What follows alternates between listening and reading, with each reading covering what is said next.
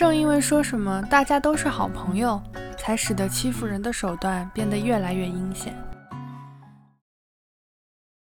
大概是因为日本有发臭的东西就用盖子闷掉这样的文化，所以最近社会上说漂亮话、说应酬话的人是越来越多了。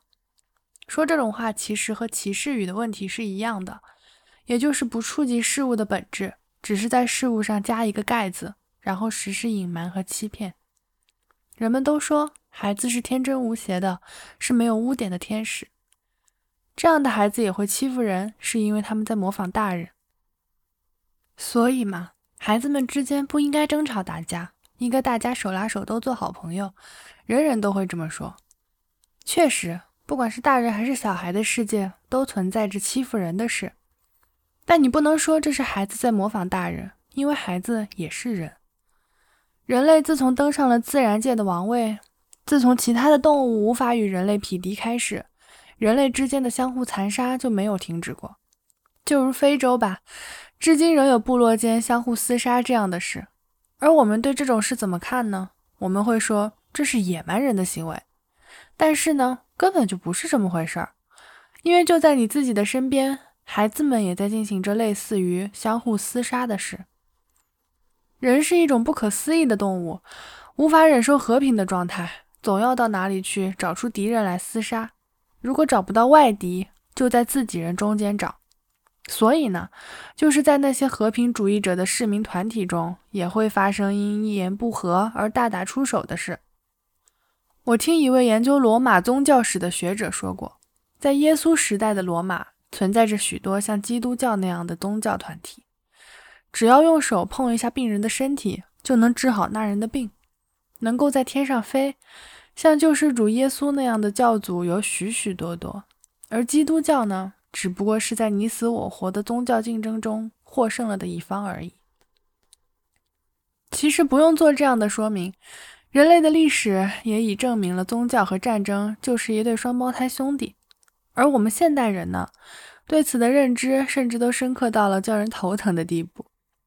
为了信仰而战，其实就是在说我们无法证明自己所信仰的神是一种真实的存在。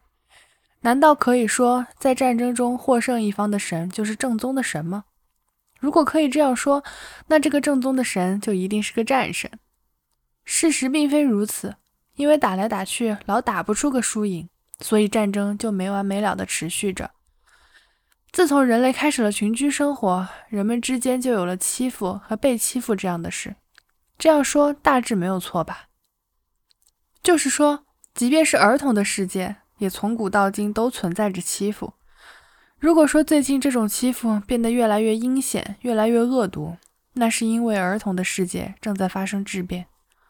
过去，儿童的世界就像狼或花果山上的猴子世界一样，秩序井然，从孩子头到班级里最弱的一个，排列清楚，人都是平等的，大家手拉手都做好朋友什么的。以前没人说这种话。从举行入学典礼那一刻开始，彼此不服气的同学就瞪着眼吵上了，然后就自然的排出了序列。之后会和别的学校的孩子争吵打架，但在自己的学校里盯着哪个弱小的孩子欺负这样的事很少见，因为胜负强弱已经分清楚了，所以没必要这样做。战国时代，日本全境都陷入混战，也是因为排名不清的缘故。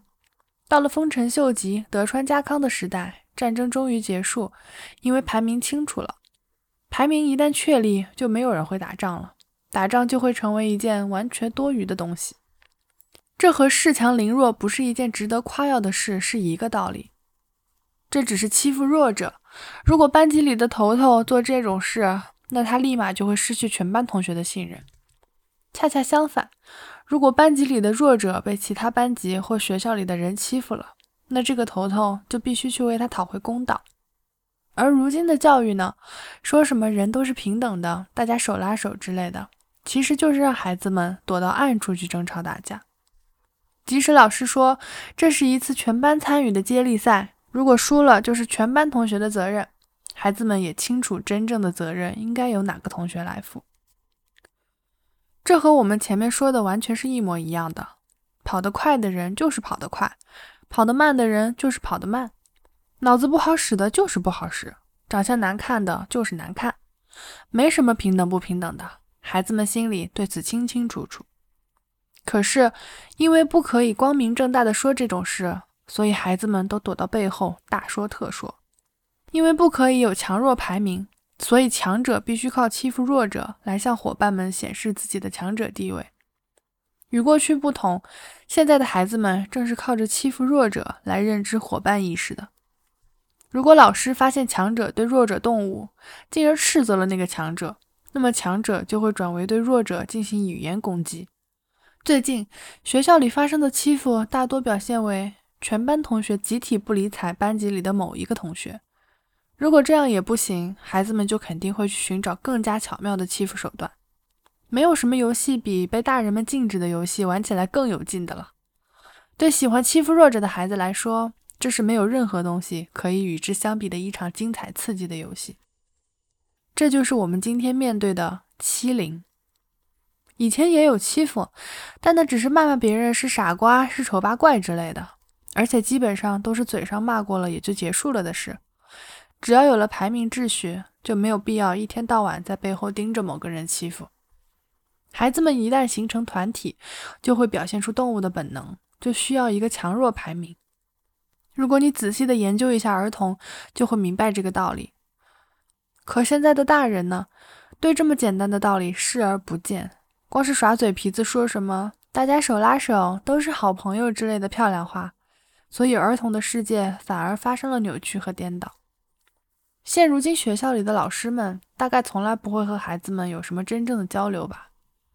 小时候，我是个慢性子的孩子。前不久，我碰到了阔别四十多年的小学班主任老师。那位老师以前经常来我家玩，我们就聊起了以前的事。老师用怀旧的口吻说了以下这番话：“是的呀，我喜欢看书，领了工资几乎全用于买书。就这样，有时连吃饭的钱都没了。没钱我就到你家去，你妈妈会做饭给我吃。”还会帮我洗衣服，有时甚至还会给我一点零花钱。你妈妈真的给了我很多帮助。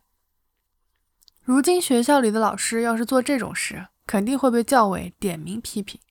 但以前这种事再正常不过，在当时，居民区和小学有着非常紧密的联系。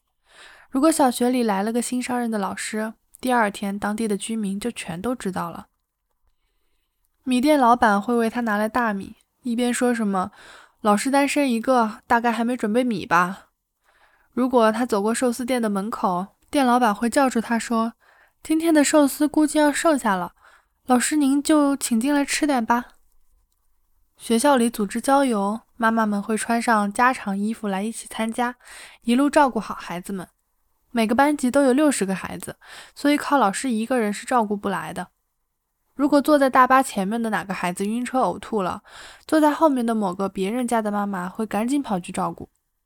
如果听到哪家的孩子没有妈妈，去郊游也没人为他准备便当，米店老板就会和寿司店老板商量，然后把做好的便当送到学校里来。